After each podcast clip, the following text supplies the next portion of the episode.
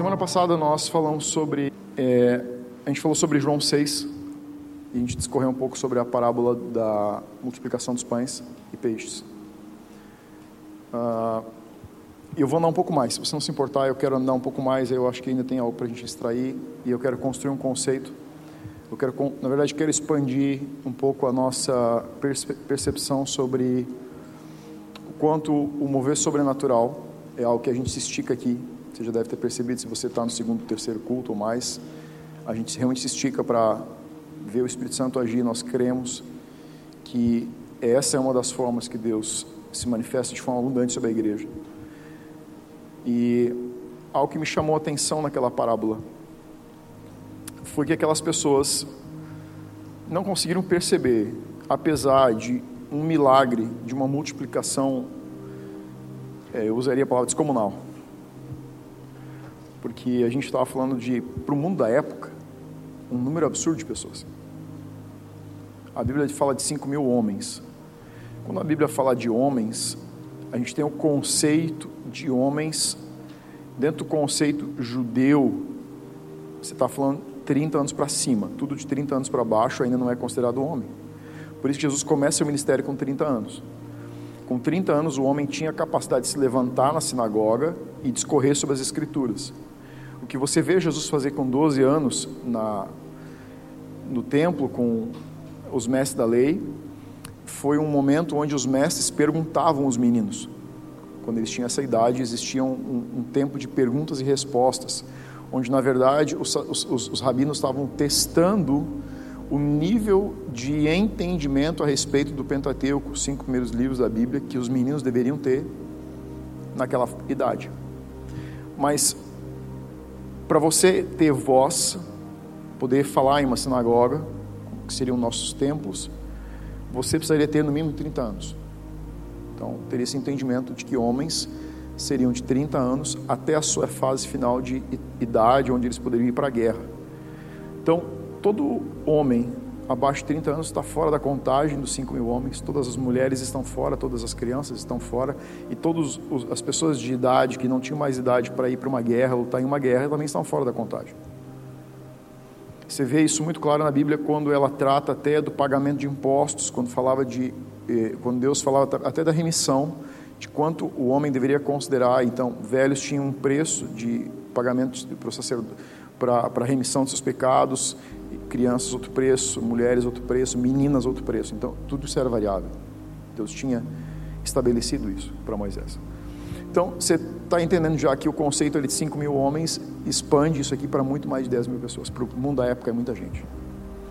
Mas algo que me impressiona nessa história é de que essas pessoas viram Jesus fazer uma multiplicação descomunal. E não viram. Porque eles comeram daquele pão e daquele peixe e não perceberam o grande milagre que foi aquela multiplicação. Além de terem comido até saciar, sobraram 12 cestos cheios de pão. Então, tem algo acontecendo e eu quero trabalhar isso um pouco mais para que você entenda. É, nós estamos hoje com muitas pessoas novas, muitas pessoas que estão vindo de primeira, segunda, algumas semanas na verdade, nos últimos um ano, um ano, e meio, a gente já queria ter voltado em uma série que a gente tem aqui, que é sobre os nossos valores.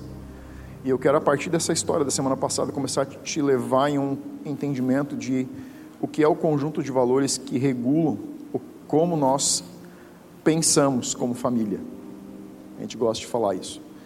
Então, todas as nossas decisões, posicionamentos, tudo que você vê acontecer aqui, está conectado em um lugar. Nada acontece sem uma palavra que a gente usa muito, que é intencionalidade. A gente gosta muito dessa palavra, porque ela nos ajuda a redimir o tempo e aproveitar ele de forma muito sábia. Então, eu quero voltar nessa história porque eu quero te fazer dois questionamentos.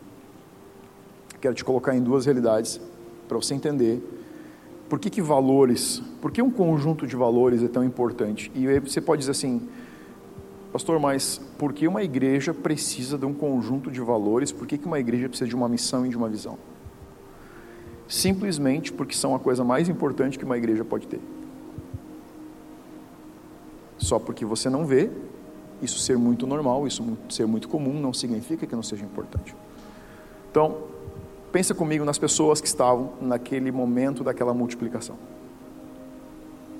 O que leva aquelas pessoas a procurarem Jesus depois de voltarem para suas casas, eles voltam a procurar Jesus porque eles querem mais uma vez pão e eles não conseguiram ver que estava diante deles não só alguém que estava entregando pão, não era um padeiro, mas estava diante deles o Messias prometido. O que faz, o que leva a perspectiva daquelas pessoas ser tão reduzida a ponto de eles não perceberem? Pensa que você acabou de comer um dia antes você tem várias informações aqui. Esse povo não está só voltando por causa do pão, mas esse pão tinha algo que eles. Ele deu para eles um. E tinha um sabor diferente, algo diferente. Porque eles dizem, dá-nos desse pão. Ou seja, quando você diz desse pão, você está falando de um pão específico, de algo específico. Tinha algo de sabor específico. É, ele realmente ganhou o paladar deles. E Deus se importa com essas coisas. Agora, o que foi que reduziu tanto assim para que eles não entendessem o conceito real do que estava acontecendo e só enxergassem pão? O que tinha naquela situação que, vamos falar, vamos usar a palavra certa, cegou a tal ponto mais de 10 mil pessoas a não verem mais do que pão, alguém que lhes deu pão, comida. Tem que ter alguma coisa aqui. Você está entendendo?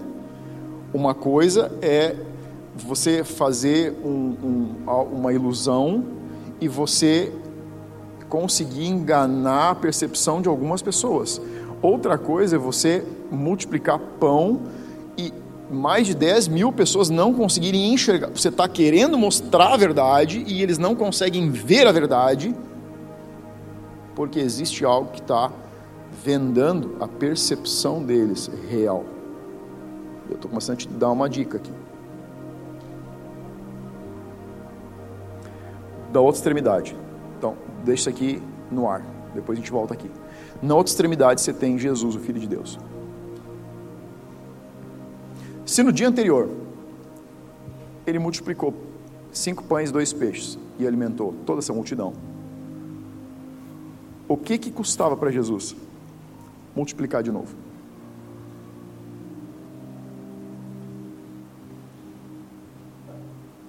Ele tinha livre acesso a toda a provisão divina, sobrenatural. A verdade é que Jesus nem precisava de cinco pães e dois peixes.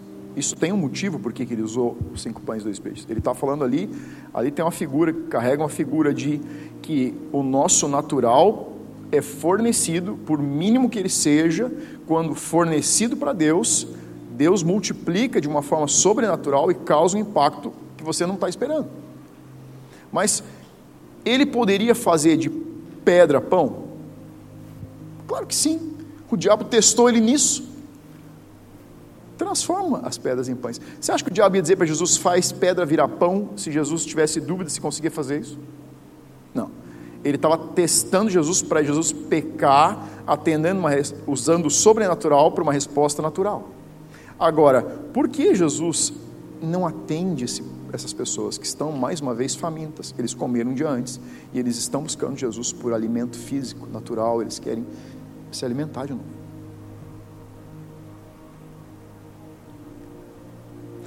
O mesmo, a mesma plataforma que faz Jesus não usar o sobrenatural para, de novo, multiplicar pão, a mesma plataforma é a plataforma que impede essas pessoas de entenderem o que realmente foi que aconteceu naquela multiplicação. O conjunto de valores. O teu conjunto de valores vai ser a lente que vai restringir, vai definir a expectativa que você tem de Deus.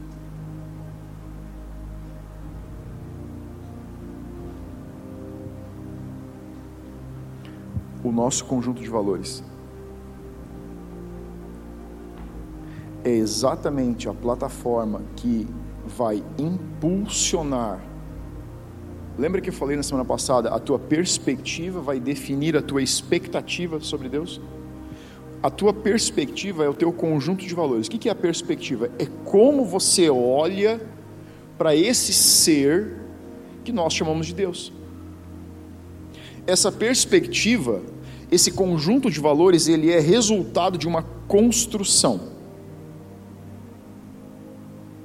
O conjunto de valores daquelas pessoas era necessidade básica. Eles não estão no mundo que nós estamos. Eles não têm alimento de uma forma tão abundante, de uma forma tão disponível, não se consegue pão em todos os lugares, tanto que quando Jesus pede aos discípulos que alimentem a multidão, qual é a resposta deles?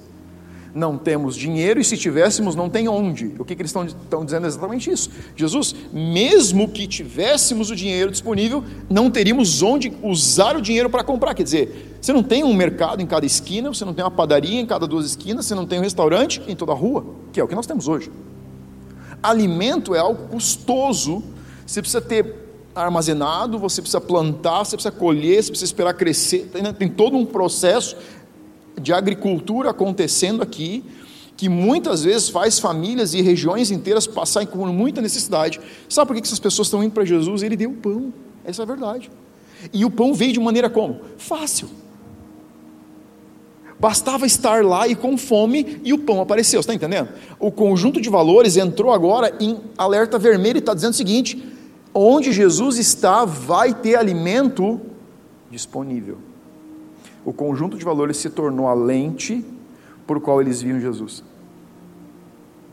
Resposta à minha sobrevivência, resposta à necessidade, resposta à minha humanidade. Vamos para o outro lado. Por que, que Jesus não multiplicou de novo se ele conhecia essas pessoas? e sabia que eles estavam com uma necessidade mais uma vez. Porque pão não te alimenta para 10 dias. E ainda mais se ele é bom. Ele te alimenta até a próxima fatia. Faz sentido ou não? Está entendendo o que eu estou querendo te dizer? Jesus não ia multiplicar mais uma vez, porque o seu sistema de valores não era atender necessidades. E talvez esse seja Jesus que você conhece. E sim, o Jesus que atendia necessidades estava um dia antes, mas agora o Jesus do outro dia já não é mais o Jesus da necessidade. Ele já é o Jesus que está impulsionando essas pessoas para algo mais. E ele não vai reafirmar a necessidade se ele está esticando eles para uma nova realidade. Então, se você está anotando, você pode, eu posso dizer o seguinte: sistema de valores, conjunto de valores, é o que vai determinar como nos comportamos e interagimos. Então, um conjunto de valores é o conjunto de características que determina como uma pessoa, uma organização se comporta e se relaciona com outros indivíduos como eu me comporto, como você se comporta, como a instituição, como essa igreja se comporta, se relaciona com a sociedade e com cada indivíduo que faz parte dela, está determinado pelo seu sistema de valores. Se você desassociar Jesus do sistema de valores que regia as suas decisões, se a gente fizer isso, tá? É possível tirar Jesus do sistema de valores e te pregar ele sem o sistema de valores? É possível. Só que a gente vai ter que te pregar um evangelho incompleto. Ele vai ter que ser pincelado de passagens é, pinçadas da Bíblia para te vender verdades reduzidas. O que é uma verdade reduzida? É uma verdade? Ela é, mas é tipo contrato seguro que você não lê as entrelinhas. E aí, quando você vai solicitar o seguro, ele diz: Ah, não, mas é que você não leu aqui, não podia ter criança dentro do carro. Isso é uma verdade reduzida, ela é incompleta, ela não é uma verdade total. Jesus, sem o seu sistema de valores, que estava alinhado na eternidade, é um Jesus incompleto, que vai te dar uma experiência incompleta, que vai te dar um entendimento incompleto sobre Deus e que vai te dar uma perspectiva totalmente diferente e errada sobre a eternidade. Está comigo? Está feliz? Você quer que eu troque o sermão? A gente faz, não tem problema. Vamos seguir mais um pouco? Olha só, por que, que eu estou te dizendo isso? Michel, não entendi onde é que você quer chegar. Tenha paciência. Deixa eu começar para te explicar, para você entender onde. Vou construir o início. Por que, que eu quero que você entenda qual é o nosso conjunto de valores? Porque se você entender qual é o nosso conjunto de valores, vai ser mais fácil de você conectar com a realidade de por que e como nós existimos sem ficar orbitando, sem entendimento. Você fica. Por que, que eles fizeram isso? Por que, que a, a música é desse jeito? Por que, que a adoração é desse jeito? Por que, que o pastor prega assim? Por que, que a pastora faz assim? Por que, que ele. Está entendendo? O, quando você entende o sistema de valores que nós temos, você vai entender, você vai ver coisas que a gente faz, você vai dizer assim: ah, eles fizeram isso por causa daquilo. Ah, entendi, lembrei. Ó, tem um valor que está conectado aqui. Uma frase que nós usamos muito aqui é: você pode não viver todos os valores em um dia, mas você pode passar, não, não precisa passar nenhum dia sem viver pelo menos um valor. Ou seja, os valores são como nos relacionamos entre nós, como nos relacionamos com você, como nos relacionamos com a sociedade, como nos relacionamos como organização, como instituição. Toda a nossa base de construção está regida, regulada. É, imagina um rio com as suas margens. Os nossos valores são essas margens que não deixam a água vazar. São eles que sempre nos mantêm coesos e coerentes com o propósito que Deus nos chamou. Se você não souber ou não definir o seu conjunto de valores pessoais, você certamente perde ou se perde no processo tentando alcançar aquilo que Deus te chamou para fazer.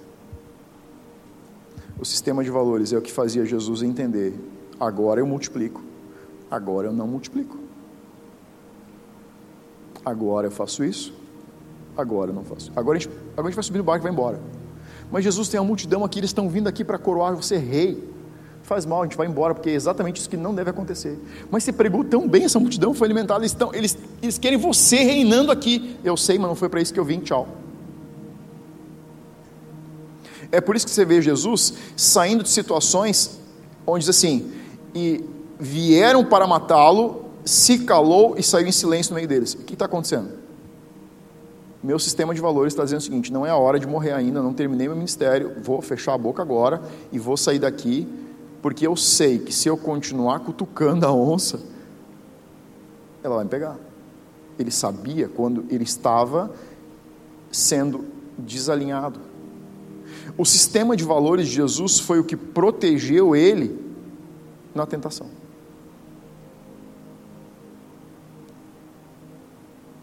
O sistema de valores foi o que fez ele dizer: não por causa disso para o diabo, não por causa daquilo, porque ele estava. O sistema de valores dele era regulado pela eternidade. Então, nada que fosse terreno e humano podia tirar ele, a menos que ele perdesse a conexão com o propósito. O nosso sistema de valores vai manter a gente alinhado com o propósito. Quando você está conectado ao teu sistema de valores, você vai saber quando dizer sim e quando dizer não Sabe por que, que muitas pessoas não sabem dizer não para algumas situações na vida e se veem? Sabe quando você se. Ó, você já chegou em momentos que você olhou para trás, em situações que você disse assim: por que, que eu não disse? Por que, que me meti nesse negócio? Já disse não? Meu Deus do céu, o que estou fazendo aqui? Eu, pensou assim? Meu, como é que eu não falei? Por quê? Porque você estava você foi abrindo mão de algum valor que para você é importante, sem revalidar o porquê que você está dizendo sim, e você vai indo, vai indo, chega um momento que você diz assim, você acorda do sonho, ele vira um pesadelo, você olha para trás e diz, isso não tem nada a ver comigo. E agora você vai ter que quebrar alguns pratos aqui, está entendendo o que eu quero dizer? Você vai ter que quebrar alguns relacionamentos, muitas vezes, tem que tomar decisões que, e às vezes é porque você vem protelando decisões que você não quer tomar, e chega no momento que você diz assim: agora deu, disso aqui eu não desço. Mas você não precisa ter decidido lá. Se você não tivesse dito sim lá, você não precisava dizer o sim aqui. Não ter dito sim lá torna mais difícil dizer o sim aqui. Se você tem filho, você sabe o que eu estou falando. Às vezes a gente está querendo dizer um não na primeira vez. E a gente vai dizer assim: tá, é, a mãe a gente fala. Você já disse tanto não aquela semana. Você não está com paciência para dizer não. Ele diz assim: ah, vai lá falar com a tua mãe. Aí ele chega na mãe e a mãe diz assim: o que teu pai decidiu está resolvido. A mãe mandou você decidir, o que tu disser está bom. Tá, daqui, bem daqui meia hora, sabe? Você tá. E a criança está criando uma expectativa de um? Sim. Aí quando você diz o não, ele é muito maior do que ele era lá na frente, se você estivesse sentado e dizer, não, porque a gente está planejando sair em família, então hoje você vai ficar em casa sem videogame, a gente vai ficar só conversando, jogando aqui, senta, vou jogar um uno, vamos fazer uma coisa entre a gente. Mas o não que foi protelado se torna um sim e um não duro depois. Está tá entendendo o conceito que eu estou construindo contigo? Sistema de valores é o que protege essa família espiritual e é o que vai proteger a tua família, é o que vai proteger você, é o que protegia Jesus mas também pode ser aquilo que muitas vezes torna imperceptível a gente viver algo mais com Deus. Por exemplo, o valor que eu quero trabalhar hoje é sobrenatural. E ele é resultado, o mover sobrenatural que nós vemos é resultado de passos práticos e intencionais que nós damos dia a dia. Por que eu quero fazer você agora nessa série de valores que a gente vai falar, entender os valores da casa? Porque eu quero que você construa o entendimento de que tudo que a gente vive, tudo que acontece aqui é resultado de intencionalidade. Não acontece por acaso. Não acontece simplesmente porque você sai de casa. Eu já estou na segunda semana falando sobre a expectativa, expectativa, perspectiva. Por quê? Porque esse é um linguajar que você precisa entender, porque ele é, que, é o que define o que você prova de Deus quando você entra aqui. Não somos nós que definimos. Não sou eu, não é minha esposa, não é essa equipe, é como você vem para esse lugar que define quanto você vai ter de impacto naquilo que está acontecendo aqui dentro. Semana passada eu falei sobre a fome. O que, que eu estava querendo dizer? Eu estava querendo dizer, te instigar a pensar o seguinte: ah, então quer dizer que quanto mais fome eu tenho quando eu vou presente de Deus, mais eu me alimento? Exatamente isso. Então, o que eu estou querendo dizer para ti é: você precisa ter dois níveis de intencionalidade com Deus, no individual e no coletivo. O individual é você entender que a tua vida devocional não pode ser hoje a resposta de ontem. Ela é novidade todo dia. E isso é resultado de fome. Porque você todas as manhãs se posiciona no mesmo lugar e diz: Deus, eu estou aqui mais uma vez. Eu quero ser muito grato porque você falou comigo ontem. Nossa, o que você falou comigo ontem foi incrível. Eu fiquei até deitado na cama pensando. Conversei com minha esposa, eu conversei com meus filhos, a gente ficou trocando esse negócio. Nossa, foi incrível. Mas você quer saber? Com toda a gratidão que eu tenho no meu coração, eu estou aqui para te dizer que eu quero algo novo hoje. E eu às vezes faço intencionalmente isso na minha oração, antes de fazer meu devocional de manhã. Eu digo, Deus, Espírito Santo, eu queria te dizer que eu anoto os meus devocionais como uma forma de dizer para você que eu não quero esquecer do que você me falou. Mas eu também, quando eu termino de anotar, eu quero te dizer que existe uma página em branco para hoje. E ela está aqui. Então, eu não quero reler o que eu escrevi ontem. Eu sei que existe pão fresco, novo, para me alimentar hoje. E eu não quero o pão dormido de ontem. Por quê? Lembra do povo no deserto? Qual era o princípio do maná? Recolha para cada dia. Todas as manhãs o povo tinha que sair, pegar o seu maná, passar o dia se alimentando. Só no sábado, por causa do Shabá, que eles recolhiam na sexta-feira para não caminhar no sábado, não se mover, não ter que trabalhar. Mas a, a, esse, essa imagem do Velho Testamento aponta para a vida devocional do Novo puramente. Porque o maná era a figura de Jesus no novo. E você pode, se você ler com calma essa, essa história que aconteceu em João 6, Jesus fala sobre isso. Ele fala do maná que os pais de vocês comeram e morreram, e ele fala, diz, eu sou o pão vivo. Ele está falando justamente o seguinte, a analogia do maná do Antigo Testamento é a vida devocional que você e eu temos que ter no Novo Testamento. Então, ela é individual, mas ela é coletiva. O que quer dizer o coletivo? É quando você entra aqui, o seu nível de intencionalidade tem que ser o mesmo. Você precisa vir assim, tipo, ah, domingo passado foi muito legal, mas eu queria ver o que vai acontecer hoje que deixa o domingo passado na história. Você está entendendo? Isso não é resultado do que eu faço, isso é resultado do que nós temos de expectativa de Deus. E quando a gente une essa fome, essa expectativa, Ele fornece alimento suficiente para nos alimentar, a expectativa e ainda sobra. É a nossa fome, é o nosso desejo, é, é isso que vai promover mais de Deus. Então vamos lá. Está comigo ainda? Não dormiu ainda? João capítulo 6. Eu quero ler três versículos com você. João 6,60.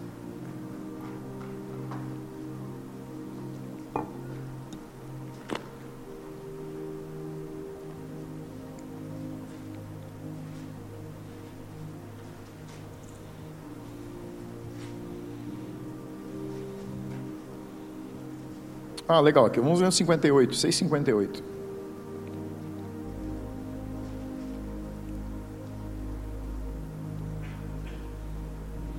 Então, no 57, ele está falando dele, e ele diz: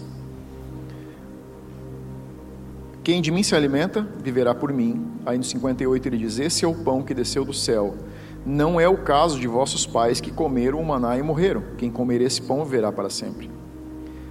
Essas coisas, no 59, ele disse ensinando na sinagoga em Cafarnaum. Então ele está num ambiente de onde tem os mestres da lei estão, onde os fariseus estão, onde os saduceus estão, e ele está trazendo um ensino que é muito confrontador. Aí no versículo 60 diz assim: Portanto, muitos dos seus discípulos, ouvindo isso, disseram: Quem que estava ouvindo isso? Os discípulos. Discípulos eram pessoas? Sim, mas eram pessoas que eram pessoas próximas, muito próximas de Jesus. Não era só a multidão que vinha para ver milagres e ouvir o que ele estava pregando, eles andavam com Jesus dia a dia. Então, portanto, ou seja, agora, depois de dizer essas coisas, muitos dos seus discípulos, ouvindo isso, disseram: Esse é um discurso duro, quem pode ouvir isso? Nossa, mas Jesus falava duro. Ou se falava. Sabendo, pois, Jesus em si mesmo, isso aqui é legal. Sabendo Jesus que os seus discípulos murmuravam sobre isso, o pastor sabe quando as ovelhas murmuram, ele sente isso dentro dele assim. Ele lhes disse: isso vos ofende? Então os discípulos estão murmurando, dizendo o seguinte: o que você está falando é duro demais. Será que você pode trocar o sermão e pregar uma coisa diferente semana que vem? Isso. Você está me entendendo, né? É. E aí ele pergunta para eles: vocês estão ofendidos com o que eu estou falando? Certamente alguém deles fez assim, os mais, alguém meio corajoso no meio da turma, tipo assim, onde o cajado não pegava de primeira. Aí ele responde: no 66. Dá uma olhadinha no 66. À vista disso, muitos dos seus discípulos o abandonaram e já não andavam com ele. Então perguntou aos doze, quer dizer, o negócio está. Você conhece funil? O funil está pegando, ralando. Agora ele chamou os doze para uma conversa. E ele pergunta os doze, dizendo o seguinte: Porventura, ou seja, por acaso está incomodando vocês também? Vocês não querem aproveitar a porta da, da casa que a serventia da rua quer ir também? Foi isso que ele fez. Te pergunto: esse é o Jesus que você conhece? Não, porque isso aqui não parece um Jesus que está querendo ganhar a humanidade. Eu vim para salvar o mundo. Eu vim para trazer salvação para todos, para não perder ninguém.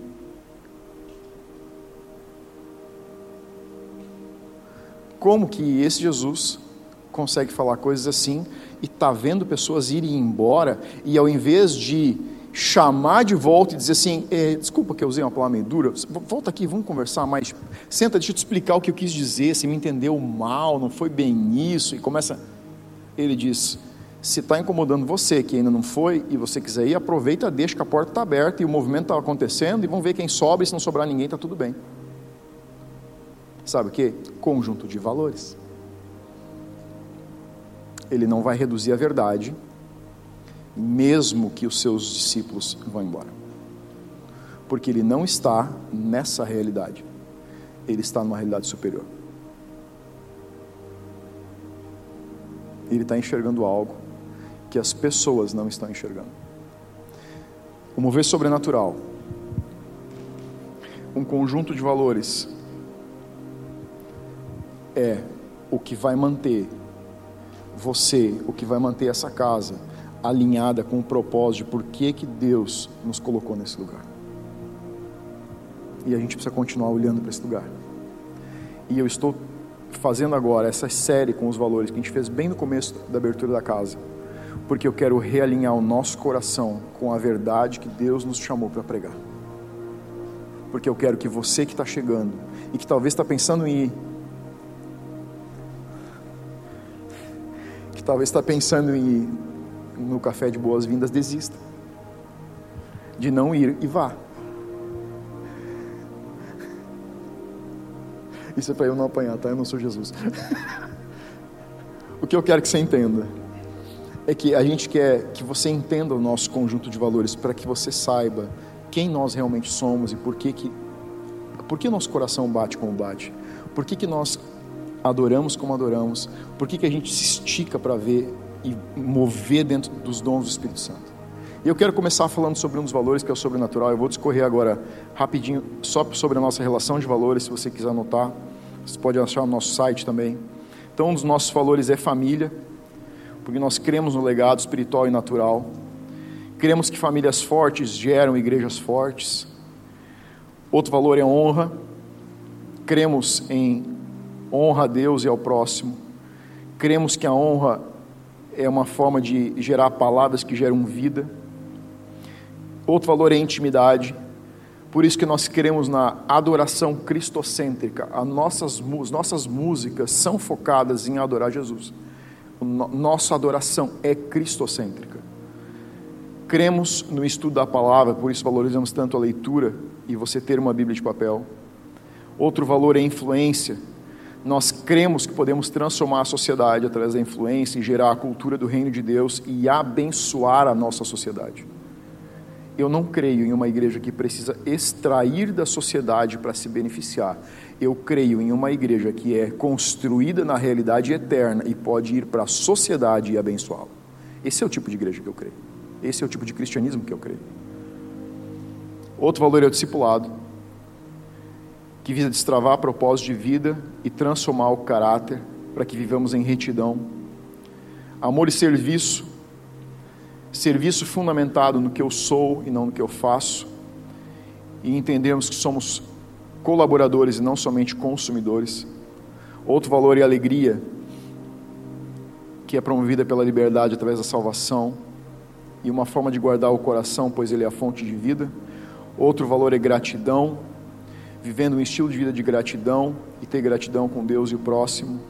Outro valor é excelência, que visa o desenvolvimento constante do corpo, alma e espírito. E cada um dos nossos atos são para Deus e não para homens. Então, o valor que eu quero trabalhar hoje é o sobrenatural. E a base que escreve sobrenatural é mover-se sob a direção do Espírito Santo, ensinar todos que são parte dessa casa a ouvir a voz de Deus, buscar com zelo andar nos dons e viver sinais e milagres. Agora, por que, que nós nos esticamos para mover no sobrenatural? Por que, que a gente tem isso como algo que queima no nosso coração? Porque nós entendemos que esse era um dos valores que Jesus estava baseado em seu ministério. Nós cremos que o mover sobrenatural é uma forma de Deus encontrar você, de Deus encontrar pessoas onde nós não podemos encontrar elas. Eu creio que quando o Espírito Santo toca alguém com uma cura, é uma experiência que você vai carregar para o resto da tua vida. Porque foi assim comigo. Eu fui curado de um problema que eu tinha na minha coluna, eu era para estar travado para frente, eu não tinha mais cartilagem entre a terceira e quarta vértebra com meus 16 anos. Eu estou com 45, eu não tenho nada. E isso me acompanha todos os dias. Eu testemunho isso sempre que eu posso, porque eu sentei na frente de um dos melhores ortopedistas do Rio Grande do Sul e ele disse: "A medicina não pode fazer nada por você. Aproveita a tua vida até os 22, porque dos 22 para frente você vai para uma cadeira de rodas." Melhor das hipóteses. Eu estou com 45 e todas as manhãs que eu levanto eu nego uma sentença humana e declaro que eu vivo aquilo que Deus fez por mim. E eu, mas eu não quero que isso seja algo que eu quero viver. Eu creio que isso, isso é um dos valores que a gente precisa se esticar muitas vezes para viver. Porque você sabe que muitas vezes a gente está numa berlinda, é fé e risco. Você precisa viver simplesmente, é como andar no escuro mais seguro do que com a luz ligada, porque você confia em quem sabe, está com você. Então, você pode abrir tua Bíblia em 1 Coríntios capítulo 12. Está comigo ainda? Você podia dar um amém, né? Bem forte assim, para acordar. Amém, para acordar. Isso, que legal. Não precisa concordar comigo, pode concordar com a palavra que já está bom.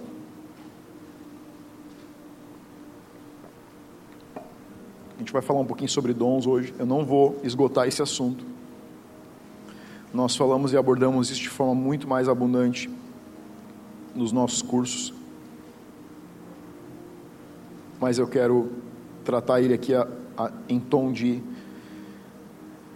como um dos nossos valores. 1 Coríntios capítulo 12 e versículo 1. Acerca dos dons espirituais. Se você tem uma Bíblia com o título, é assim que está escrito. Acerca dos dons espirituais. Então, Paulo está escrevendo uma carta para a igreja de Coríntios, e agora, dentro dessa carta, existe um apanhado aqui que é para ensinar a igreja sobre dons. Bom, Paulo foi um dos maiores apóstolos, foi o apóstolo que mais deixou ensino para a igreja a nível de como ela deve moderar a sua ação, como ela deve se relacionar entre si, como ela deve se relacionar com a comunidade, como ela deve se relacionar com Deus. O apóstolo Paulo é o parâmetro direcional básico de como nos relacionamos como instituição, como indivíduos, sobre vida devocional. Eu amo ler Paulo e as cartas dele porque você tem ensino que não acaba, além das palavras que estão escritas. Então ele está muito preocupado com essa igreja que está estabelecida em Coríntios. Ele manda essa carta e dentro da carta, agora no capítulo que a gente tem por capítulo, a divisão agora, tem algo acerca dos dons espirituais. E ele conhece o seguinte: a respeito dos dons espirituais, não quero, irmãos, que vocês sejam o quê? Ignorantes. Sabe quando tua esposa para mim para você assim, seu ignorante? Ela queria dizer você é um grosso porque ignorante é alguém desprovido do conhecimento sobre um assunto. Então, olha o que Paulo está dizendo.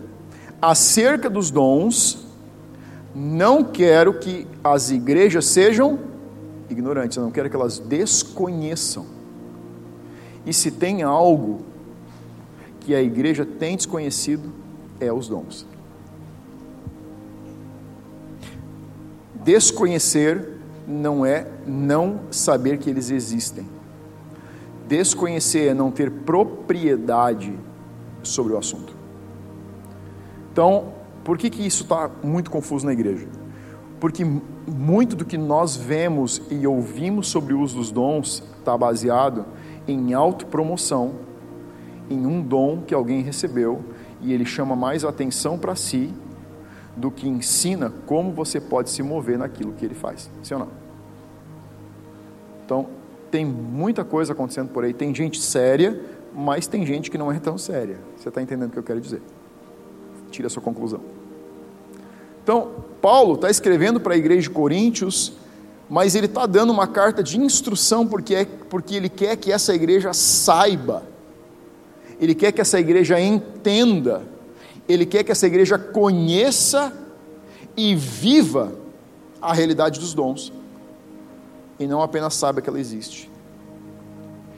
E isso é algo que é chocante. Muitas igrejas, muitas pessoas nas igrejas não sabem que os dons são algo que está disponível para todas as pessoas. Os dons não são para pastores, os dons não são para ministros, os dons não são para pregadores, eles são para a igreja. Quem é a igreja? Eu e você. Dons de Jesus são para ministério dons do Espírito Santo são para igreja, de modo geral. Eu vou te explicar isso hoje, você vai entender um pouco mais. Você vai sair não sendo mais ignorante. Ó, eu, eu às vezes penso um pouco fora da caixa, tá? Então você desconsidera algumas coisas às vezes. Eu às vezes penso que a gente vai estar no céu um dia. Aí Jesus vai colocar os pastores tudo sentado em umas cadeiras do lado e as pessoas nas igrejas, tudo nas outras. E eu não quero que ele olhe para mim e diga assim: O pessoal da Greenhouse, por favor, fica de pé. Oh, quem é o pastor ignorante dessa igreja? Que não ensinou sobre dom? Cara, eu não quero me levantar para a eternidade inteira e ter que olhar para vocês e para todo mundo que vai estar lá em cima e sabendo que todo mundo vai olhar assim: ah, esse é pastor aquele que não ensinou sobre dom, a igreja dele é ignorante. É, eu não vou lá pagar mico. Eu espero que ele olhe para mim e diz assim: o pastor da Greenhouse fica de pé, por favor. E eu vou me levantar, tipo assim, coração. Vai sair pela boca, aquela minha roupinha branca batendo. Você já está imaginando, aquele, até no formato de coraçãozinho, sabe? Que nem nos desenhos assim, que fica grandão. E... Ele vai olhar para mim assim: Está entendendo? E aí quando a gente passa, eu passar por ele um dia, eu não preciso nem olhar, olha bem. É isso que eu quero. Por isso que eu quero te ensinar sobre dons. Está comigo? Você quer aprender sobre dons?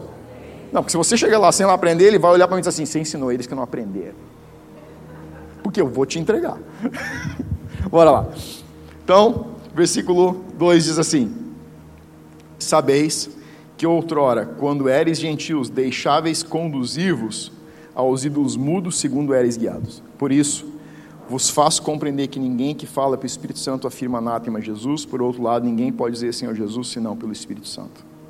Versículo 4. Ora, os dons são diversos, mas o Espírito é o mesmo. Então, Paulo começou a falar aqui dizendo o seguinte: não existe um dom, existem dons eles são diversos. É o mesmo Espírito, mas existe uma diversidade de dons que são dados para as pessoas. Aí, no 5 ele diz: há diversidade nos serviços, mas o Senhor é o mesmo. Nota que ele não falou mais Espírito Santo. Quando ele falou de dom, ele falou do Espírito Santo. Quando ele fala de serviço, ele fala de Senhor. Está assim na tua Bíblia? Está alinhado? Está vendo como mudou? mudou de dom para serviço e mudou de Espírito Santo para Senhor. Senhor aqui é Jesus. No próximo versículo, ele diz: e há diversidade nas realizações. O contexto aqui de realização já carrega a ideia de dom e serviço que realiza algo, e ele diz: mas o mesmo Deus é quem opera tudo em todos. Então a gente tem dons do Espírito Santo, serviços dados por Jesus ou definidos por Cristo, e a gente tem Deus costurando tudo isso, é a trindade operando na igreja. Agora você acha que é legal desconsiderar os dons?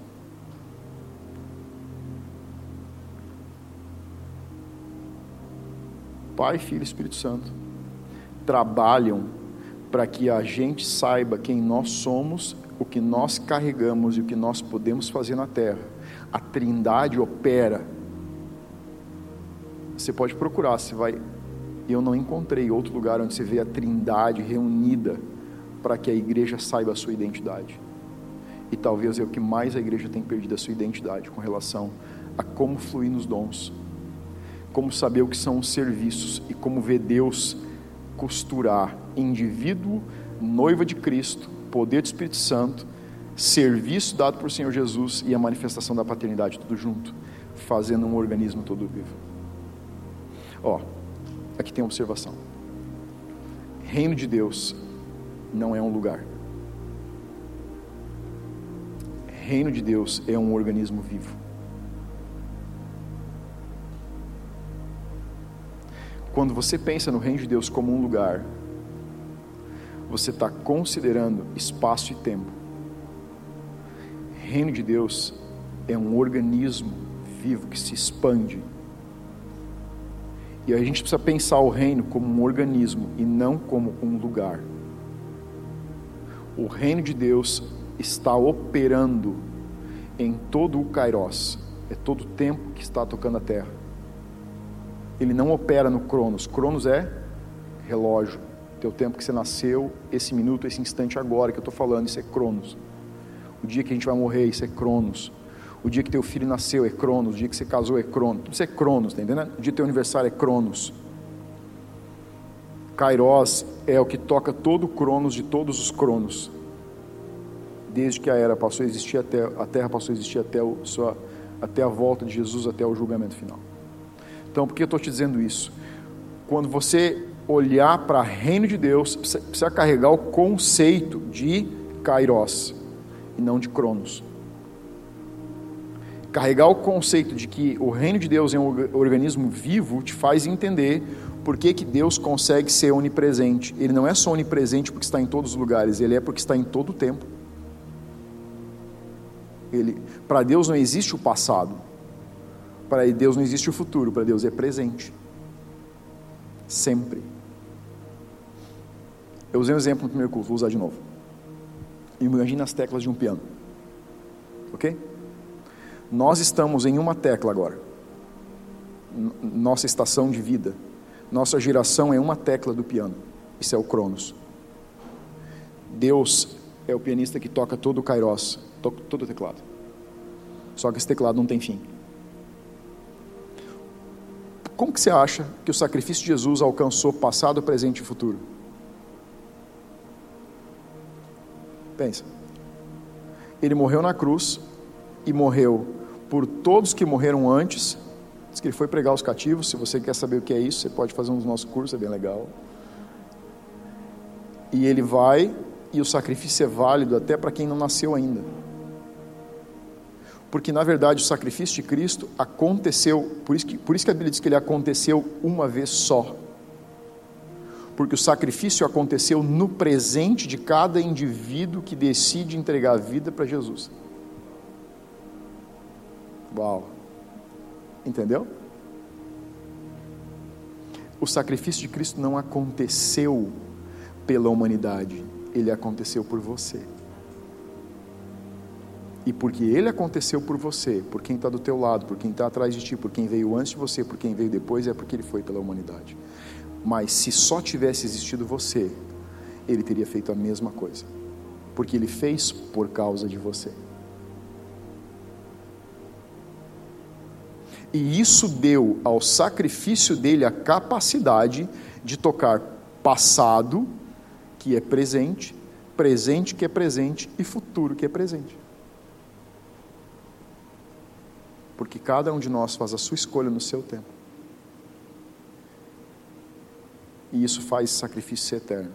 Uma confissão que não pode ser apagada, que está ecoando e vai ecoar até o dia da volta de Cristo, até o dia do julgamento. Vamos lá. Manifestação do Espírito é concedida, versículo 7. A cada um visando um fim proveitoso, porque a um é dada, mediante o Espírito, a palavra de sabedoria isso aqui são conselhos para aconselhar, são palavras de sabedoria para momentos de aconselhamento, discipulado. A outro, segundo o mesmo Espírito, a palavra de conhecimento, que são. Isso aqui é a base do que eu falei semana passada sobre as palavras de conhecimento, lembra? Que eu falei para você pesquisar, não te dei a passagem, mas está aqui, 1 Coríntios 12. Então, a palavra de conhecimento é um dom que o Espírito Santo dá de, de alguém ter uma impressão, sentir algo sobre algo que alguém está sentindo. Uma dor, algo emocional, uma questão do passado, alguma coisa que o Espírito Santo está querendo redimir na sua vida, e ele fala e passa isso para alguém. Isso não precisa ser um pastor, isso não precisa ser um líder, pode ser uma pessoa do teu lado. Então você tem que estar muito disponível, porque às vezes o Espírito Santo está querendo falar com você sobre alguém do teu lado. Você vai ter que correr o risco de perguntar, ei, isso faz sentido para ti ou não? Ai, não, isso não tem nada a ver. Ah, então esquece. Pronto. Você não precisa morrer para casa. Ai, meu Deus do céu, e agora? O mundo vai acabar. Não, o mundo não vai acabar, fica tranquilo. Também já cometi as minhas gafes. E eu estou aqui segundo esse mesmo espírito, a palavra de conhecimento. A outro, no mesmo espírito, a fé. A outro, no mesmo espírito, dons de curar. A outro, operações de milagres, profecia, discernimento de espíritos, variedade de línguas e capacidade de interpretá-las. Mas um só e o mesmo Espírito realiza todas as coisas, distribuindo-as como lhe apraz a cada um individualmente. Então, o Espírito Santo trabalha na individualidade. Então, dons. Se você quer escrever, a palavra original é carisma. Carisma é um favor que alguém recebe sem ter mérito algum. é uma graça, dons que denotam poderes extraordinários que distinguem cristãos em sua operação e, capacitam a ser, e os capacitam a servir a igreja de Cristo. Então, receber esses dons é simplesmente graça. O conceito de carisma é presente. Então, o ponto sobre os dons do Espírito Santo é desconsiderar os dons é como você negar um presente que está disponível desde antes da fundação do mundo, que é só seu. Seu. Você pode viver sem o dom? Claro. Milhões de pessoas vivem sem os seus dons. Agora, que é muito melhor viver com eles, isso eu te garanto que é. É um fato. Está comigo ou não? É. É instigante, é diferente, é arriscado, mas é uma vida de novidade. Você pode sem? Você pode. Tem tanta coisa que você pode sem. Mas é inacreditável quanto a tua vida muda de perspectiva quando você recebe aquilo que o Espírito Santo tem especificamente para você. Então, é, é, mais ou menos assim. Sabe quando você, a, as pessoas vão te felicitar no aniversário e você fala aquela frase que todo mundo fala, que ninguém quer falar, que todo mundo sabe que é mentira? Não precisava. Eu fui num aniversário, a pessoa disse não precisava, e antes de eu entregar, eu puxei de volta. Não, não, não, deixa assim. Ela disse, sabia, não precisava. É seu. O Espírito Santo está dizendo assim: é só você me dizer o que quer. É, é seu. É dom, é um presente. Não é por merecimento, não é por boas obras, não é por nada, é simplesmente porque Deus decidiu antes de decidir quem seria você, ele decidiu quais seriam os dons que ele te daria. Ou melhor, enquanto ele decidia como você seria. Porque o Espírito Santo define isso individualmente. O individualmente aqui tem uma conotação dupla sobre vontade dele alinhado com a tua individualidade. Então, o pacote de dons ou os dons que estão disponíveis para você tem a ver com a tua pessoa. Por isso que diz que ele distribui a cada um na individualidade. Isso faz a igreja ser uma igreja é, que aprende a honrar o que o outro carrega. Por isso que honra é um outro valor que nós vemos, porque a gente tem se esticado para valorizar o que um, um, um, valorizar o que o outro carrega. Eu recebo é, mensagens três, quatro da manhã de pessoas, pastor, tive uma visão assim, assim, assim, assim, assim, assim. Eu ouço a mensagem, não às três horas, não às quatro, a hora que eu acordo, porque às vezes é a hora que eu estou indo dormir. Escuto e dou meu feedback para cada mensagem que eu recebo. Por quê? Porque eu, para mim, é uma forma de honrar o esforço daquela pessoa, do, ela, do tempo que ela está investindo com Deus no secreto. E muito do que essa igreja vive é por causa desses dons silenciosos é essa palavra que eu vou usar, que essas pessoas carregam. Enquanto você e eu estamos dormindo, muitas vezes eles estão na madrugada carregando em oração, em intercessão, cargas, e eles estão vendo que Deus está falando e que Deus está fazendo. Foi um dom específico, que eu admiro, porque eles nos dão uma visão lá na frente, não para prever, mas para nos precaver, porque são avisos de Deus, são dons e a gente tem que valorizar, tem que honrar o que, as, que cada pessoa carrega. Então, os dons do Espírito Santo são distribuídos pela sua vontade, alinhado com a sua individualidade. Você vai receber dons, você pode pedir dons específicos. Se você vê um dom, tem muita vontade de operar naquele dom, você pode pedir, é seu direito. Mas existe um pacote, eu diria assim, existe um pacote básico, que é o teu pacote básico. O que você quiser mais é só uma questão de dizer, Deus, eu também quero esse, eu quero esse, Claro, a plataforma para isso não é a promoção, é serviço. Está entendendo? Qual é o propósito do dom? Eu recebo o dom para servir. Então, para cada dom que eu recebo, eu sei que eu vou ser cobrado pelo uso. Parábola dos talentos. Quem muito dado, muito é cobrado. Cada um precisa ser fiel ao pacote que recebeu. Então existe um pacote que você recebeu. Serviços aqui é diaconia. Então tem a ver com os dons que são conectados a ministérios, apóstolos, pastores, profetas, mestres, todos esses são dons ministeriais. Então a gente começa com a liberação dos dons de operação de milagres, de cura, de palavra de conhecimento, de palavra de profecia, de palavra de sabedoria, que são distribuídos para todas as pessoas. Aí, isso é o Espírito Santo quem dá. Aí você tem agora o Senhor, no outro versículo, dizendo que Jesus distribui dons. dons. Que dons são esses? Dons ministeriais. Chamados específicos que agora já não tem mais a ver com a individualidade, tem a ver com o propósito. Então, o Espírito Santo olha para você olha para mim como indivíduo. Jesus olha para o corpo de Cristo. Ah, mas eu queria muito ser um apóstolo. Se não é o teu chamado, você pode pedir até morrer. Não vai funcionar. Porque dons do Espírito Santo você pode pedir, eles vêm. Dons que são dados ministeriais são por, por um propósito de edificar a igreja. A gente já está falando de um outro nível não de importância, mas um outro nível de necessidade que está alinhado com uma igreja. Está alinhado com o corpo de Cristo, está alinhado com, com preparar a noiva para a volta de Cristo. Então Jesus não está focado na individualidade, ele está focado na coletividade.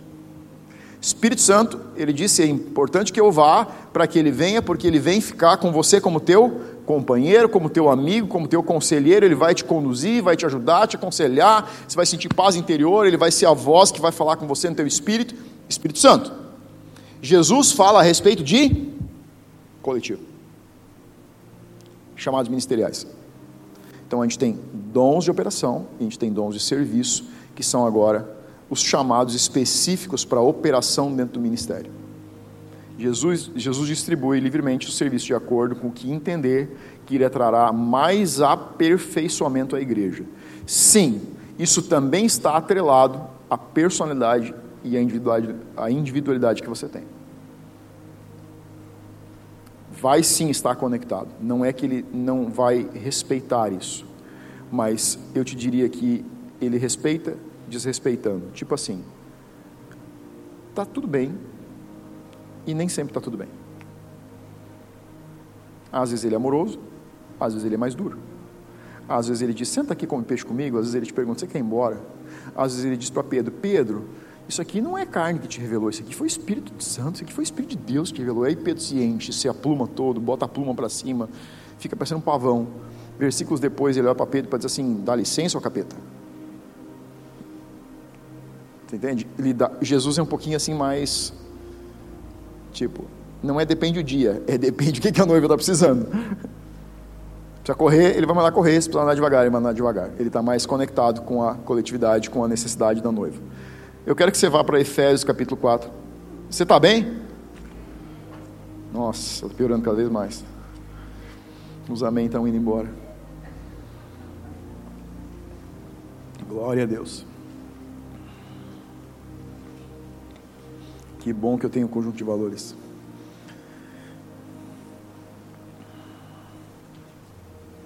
Efésios capítulo 4. Se não fosse meu conjunto de valores, trocar a palavra. Efésios capítulo 4, versículo 11.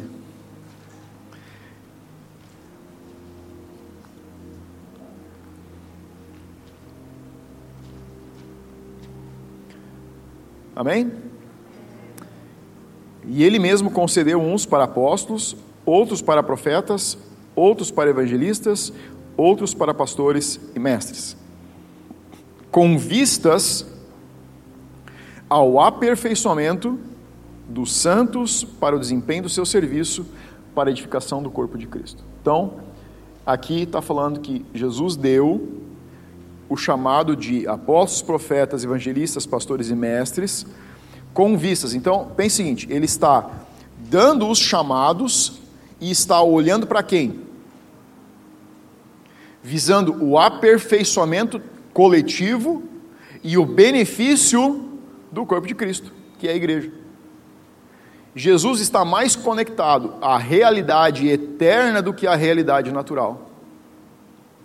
Jesus está mais conectado ao que vai acontecer e ele precisa de pessoas que estejam conectadas nos serviços, alinhados com o que ele está olhando na eternidade e que eles, esses homens ou essas mulheres, nos seus serviços, ajudem a igreja, a noiva, a se preparar para aquele momento. O Espírito Santo está tratando a tua identidade, ele está tratando as tuas feridas, ele está tratando as tuas dores, ele está chocando a tua religiosidade, ele está trazendo você para um lugar de relacionamento. Está entendendo? É isso, o Espírito Santo está fazendo isso. Ele vem fazendo isso, enquanto que Jesus já está te extraindo dessa realidade, está jogando você em uma realidade onde você para de olhar, onde você não precisa mais olhar, não para, mas onde você já foi trabalhado e preparado para olhar para algo maior houve um processo aqui de amadurecimento. Então existe uma caminhada com o Espírito Santo que te coloca em uma plataforma onde você começa a viver alinhado com o propósito que Deus te chamou. Relacionamento com Deus não é propósito. Você foi criado para se relacionar com Deus, mas não é teu propósito. O teu propósito é resultado da tua caminhada com Deus. Quando você caminha com o Espírito Santo, você chega no teu propósito. Pode ser conectado dentro de uma igreja, um serviço ministerial tempo integral, ou pode ser fora nos negócios, pode ser na sociedade, mas você vai entender o propósito e teu propósito teu coração o lugar onde Deus chamou você para estar vai queimar no teu coração à medida que o teu relacionamento com Deus, com o Espírito Santo diária, vai andando. Por isso, você entende por que, que a gente bate tanto? Porque a gente fica tocando essa tecla aqui, toca a tecla e toca a tecla, a gente volta a tocar a tecla. Porque eu escuto pessoas dizer assim, pastor, tu me relacionando com Deus, minha vida devocional está incrível, Deus tem falado comigo mas eu olho para os frutos da vida, eles estão alinhados com uma realidade cada vez mais decadente com o mundo e cada vez menos ascendente com Deus. O que, que eu sei aqui? Isso aqui é história para criança dormir. Porque eu sei que quando o indivíduo está num relacionamento cada vez mais íntimo com o Espírito Santo, a vida dele está cada vez mais longe do mundo e cada vez mais conectada à eternidade. Porque eu vim desse lugar e você não consegue me dizer que é diferente porque eu sei como é esse buraco não tem como se relacionar com Deus e andar cada vez mais parecido com o mundo. Tem como se relacionar com Deus e ser cada vez mais parecido com Jesus. O Espírito Santo não vai te levar para o mundo, ele não vai te levar à imagem caída, ele vai te levar à realidade construída, reconstruída, reformada de um homem transformado. Ele vai te apontar para a realidade que Cristo está olhando, que é a eternidade. Não, pastor, mas eu estou tendo uma vida devocional, eu só não estou conseguindo vencer o pecado. Então você não está tendo vida devocional. Ah, pastor, você está sendo, tá sendo duro. É, agora incorporou Jesus aqui. O Espírito Santo deixa um pouco de lado agora. Estou brincando. Você está entendendo? É que eu fico olhando para algumas, escutando algumas coisas e olhando para algumas coisas que, tipo assim, não me conta essa história, eu sei de onde eu vim. Alguém mais já veio desse lugar? É assim ou não é? É, ele é assim não tem. Você está andando com a Bíblia, relacionamento com Deus, você está andando no lugar secreto, você está tendo vida de oração, você não vai ficar no mesmo lugar, porque Ele cada vez te aponta mais Cristo, te aponta mais Cristo, te aponta mais Cristo, te alinha com Cristo, te leva mais para perto.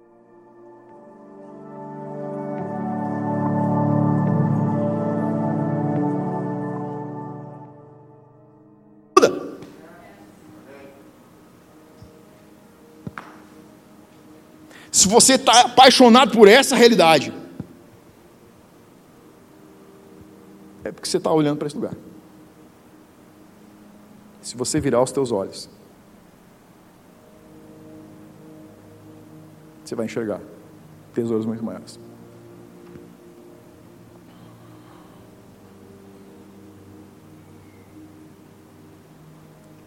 O versículo 13 de Efésios 4 diz: Até que todos cheguemos à unidade da fé e do pleno conhecimento do Filho de Deus, à perfeita varonilidade, varão, varonil, homem varonil, maduro, à medida da estatura da plenitude de Cristo. Esse é o nosso lugar. Esse é o nosso lugar. Eu não acredito que é possível chegar ao entendimento de quem você é sem a caminhada com o Espírito Santo. Eu não acredito que é possível chegar a algum nível de maturidade em Deus sem a caminhada. Porque a minha Bíblia diz que isso segue assim até que cheguemos à unidade. Sabe o que está dizendo aqui? Esse é o caminho estreito que você entra. E você não chega lá enquanto não andar nele. Até chegar. Quando é esse dia? Quando a minha transformação da alma terminar e o meu corpo for transformado, chegou esse dia. Até lá, é estreitamento de caminho após estreitamento de caminho após estreitamento de caminho. Se você estiver no caminho, ele está estreitando. Se em algum lugar ele largou, é porque você perdeu o caminho. Até que todos cheguemos. O Espírito Santo vai distribuir dons de acordo com a minha identidade e individualidade. Jesus me coloca no lugar de serviço.